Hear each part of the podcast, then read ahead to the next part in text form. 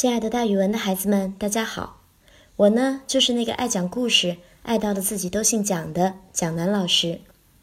今天要给大家讲的成语故事叫做“世道之交”。世道之交指买卖双方之间的关系，比喻人与人之间以利害关系为转移的交情，也就是说，只顾利益而不够朋友。大家都知道大将廉颇吧？他是战国时代赵国的大将。当他受到重用的时候，许多朋友经常到他的住处去饮酒作乐，情同知己，好的不得了。后来赵王把他给免职了，派赵括来代替他。那些朋友呢，马上就跟他绝交了，再也不看他一眼。过了许久，秦国的将领白起在长平大败赵括，坑杀了四十万赵兵，使赵国的元气大伤。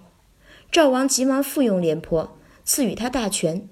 这样一来，从前离去的朋友又纷纷前来道贺。廉颇是个硬汉，见到这种情形，马上下了逐客令，把这些所谓的朋友都赶走了。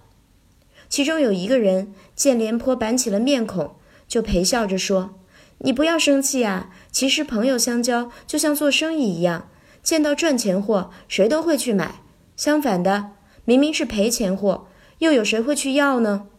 做朋友也是这个道理的呀。”廉颇听了，叹了一口气，说：“这真是世道之交啊！